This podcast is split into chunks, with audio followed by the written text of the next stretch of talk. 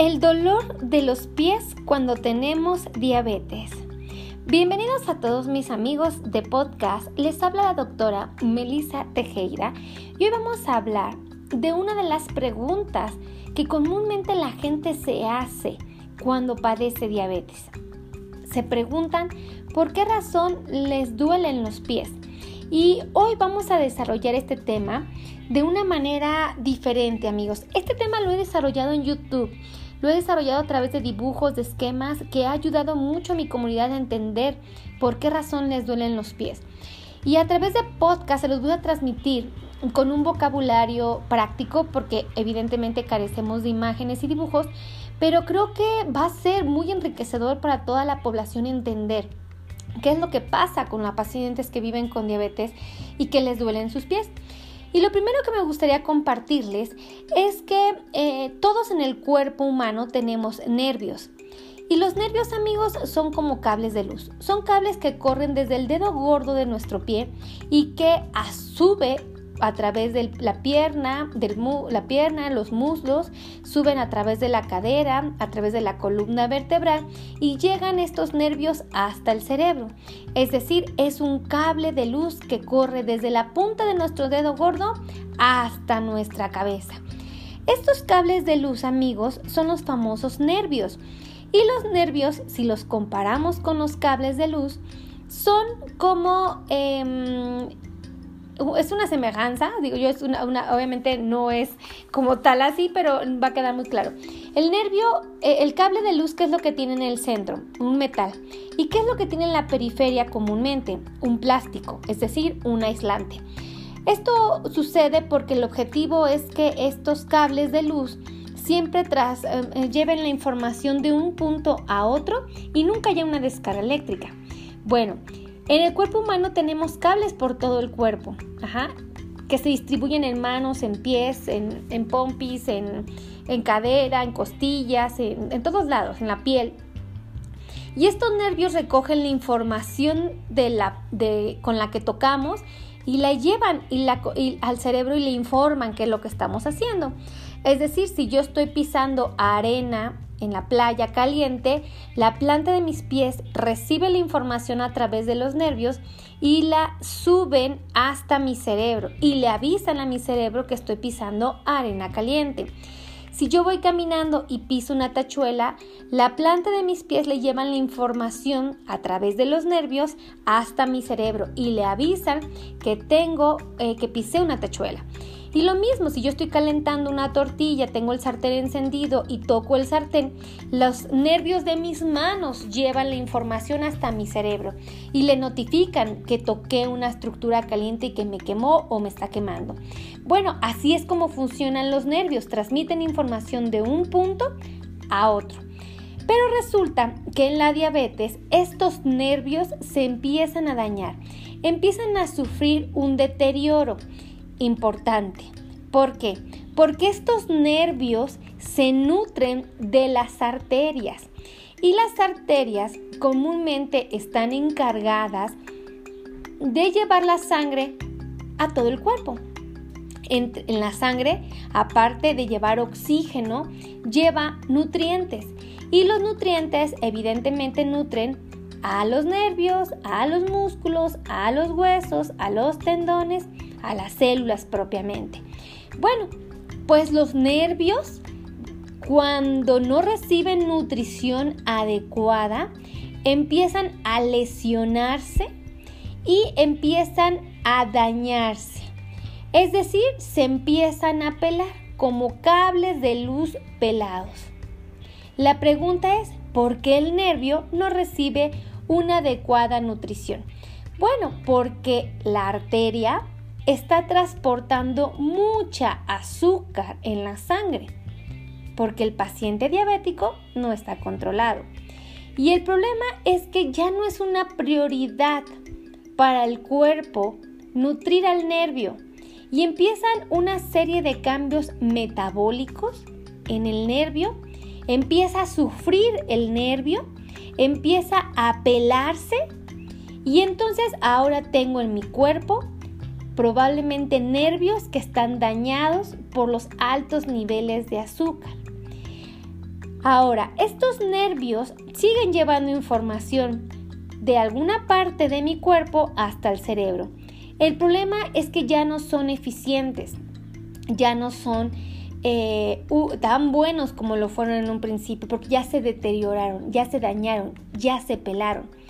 Y ahora empieza a viajar la energía, pero cuando viaja provoca pequeñas descargas eléctricas. Y yo les digo a mis pacientes, pensemos que si un ratoncito llega y mordisquea un cable, pues evidentemente el ratoncito va a recibir una descarga eléctrica, ¿verdad? Bueno, lo mismo pasa con nuestro cuerpo. Si mis cables de luz están dañados, están pelados, cuando pasa la energía, provoca pequeñas descargas eléctricas en mis nervios y esas descargas eléctricas las voy a manifestar con sensaciones como calambres, piquetes, adormecimientos, ardores, quemazón, frialdad, calor, entumecimientos, dolores propiamente.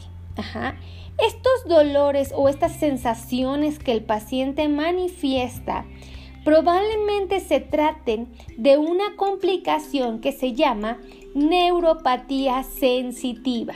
Es decir, los nervios se enfermaron y ahora perciben sensaciones no reales, pero que son tan molestas y tan incómodas que al paciente lo atormenta.